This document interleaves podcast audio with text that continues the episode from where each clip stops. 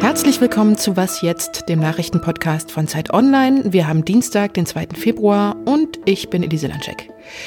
Hier geht es heute um die Proteste in Russland gegen die Inhaftierung Nawalnys und um die immer noch nicht stattfindenden Impfungen in Gaza und im Westjordanland. Aber jetzt erstmal die Nachrichten. Mein Name ist Matthias Peer. Guten Morgen. Auch nach dem Impfgipfel gibt es in Deutschland für die kommenden Wochen keine Aussicht auf eine bessere Impfstoffversorgung. Nach den Worten von Bundesgesundheitsminister Jens Spahn wird es im Kampf gegen das Coronavirus noch bis April harte Wochen der Knappheit geben. Erst für das zweite und dritte Quartal erwartet die Bundesregierung einen signifikanten Anstieg der Impfstofflieferungen. Das soll ausreichen, damit sich innerhalb der nächsten acht Monate jeder gegen das Coronavirus impfen lassen kann, der das möchte. Bundeskanzlerin Angela Merkel hat das auch auf der Pressekonferenz nach dem Impfgipfel noch einmal betont.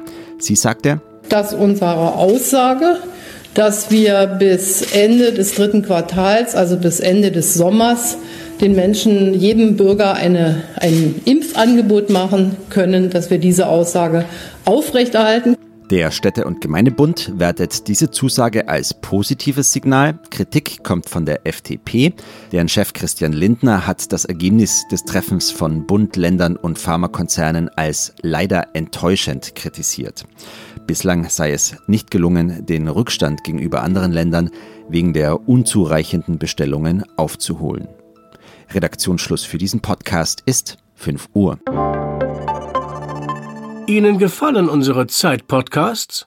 Dann genießen Sie unseren Qualitätsjournalismus auch auf Zeit Online und in unseren Zeit-Apps mit unserem vierwöchigen kostenlosen Zugang. Mehr Informationen finden Sie unter zeit.de/zugang.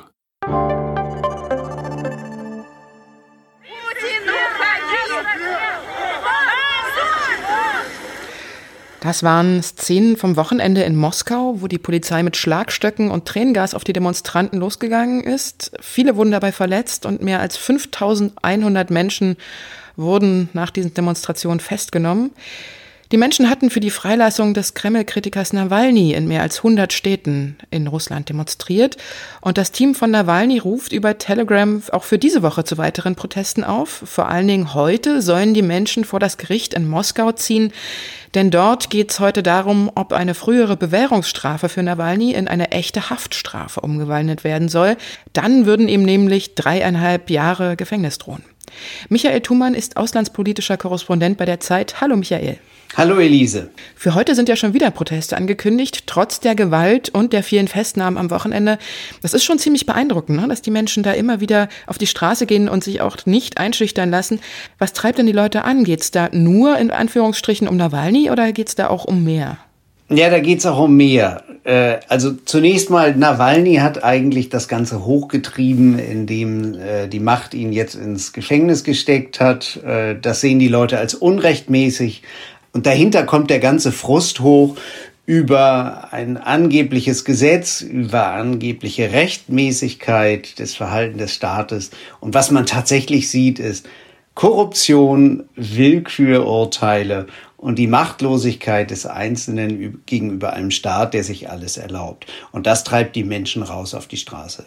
Du schreibst in deinem Artikel auf Zeit Online, dass sich Nawalny jetzt in einen direkten Machtkampf mit Putin begeben hat. Beide wollen den Ruf des jeweils anderen zerstören. Hatte Nawalny da überhaupt eine Chance? Das sind ja schon ziemlich ungleiche Kontrahenten, was so ihre Machtmittel angeht, ne? Putin hat natürlich alles, was äh, dem russischen Staat so zur Verfügung steht. Die Sicherheitskräfte, das sind mehrere Polizeiarmeen, die russischen Garden, ähm, natürlich hat er die Gerichte, die nach seinem Gusto entscheiden und die ganze Staatsbürokratie plus den Geheimdienst.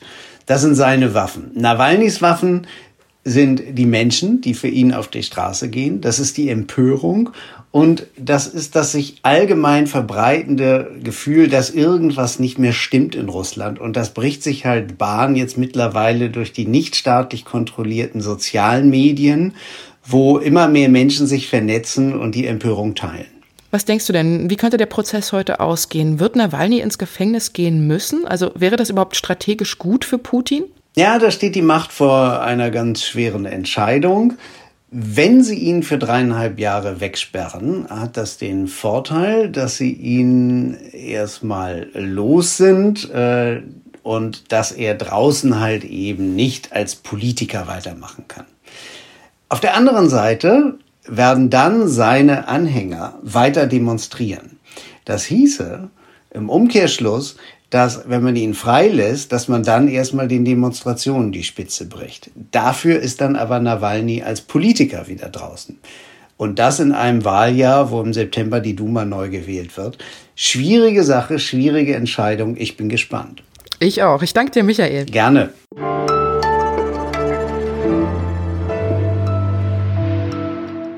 Und sonst so? Heute ist Murmeltiertag! Seit Corona wissen wir genau, wie sich Bill Murray im Film und täglich grüßt das Murmeltier fühlt. Jeden Tag passiert irgendwie das Gleiche. Aufstehen, Zähne putzen, irgendwas arbeiten oder auch nicht, Kinder oder Hunde oder sich selbst bespaßen, Zähne putzen, schlafen gehen. Und dann wieder von vorne. Der richtige und echte Murmeltiertag findet aber nur heute statt, zum Beispiel in dem kleinen Städtchen Punxsutawney im US-Bundesstaat Pennsylvania, das durch den Film bekannt wurde. Jetzt ist Showtime. Tausende von Menschen frieren wie die Blöden und warten auf die Anbetung einer Ratte. Dort sagt seit mehr als 100 Jahren jedes Jahr am 2. Februar ein Murmeltier, das immer Phil heißt, das Wetter für die kommenden Wochen voraus. Wenn Phil seinen Schatten sieht, dann scheint die Sonne und dann dauert der Winter noch sechs Wochen.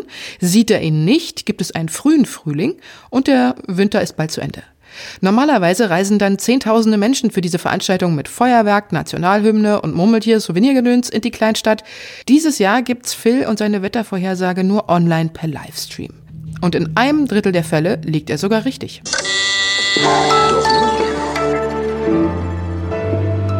Israel ist stolz auf seine Impfkampagne. Bereits ein Drittel der insgesamt 9,2 Millionen Israelis sind schon geimpft worden.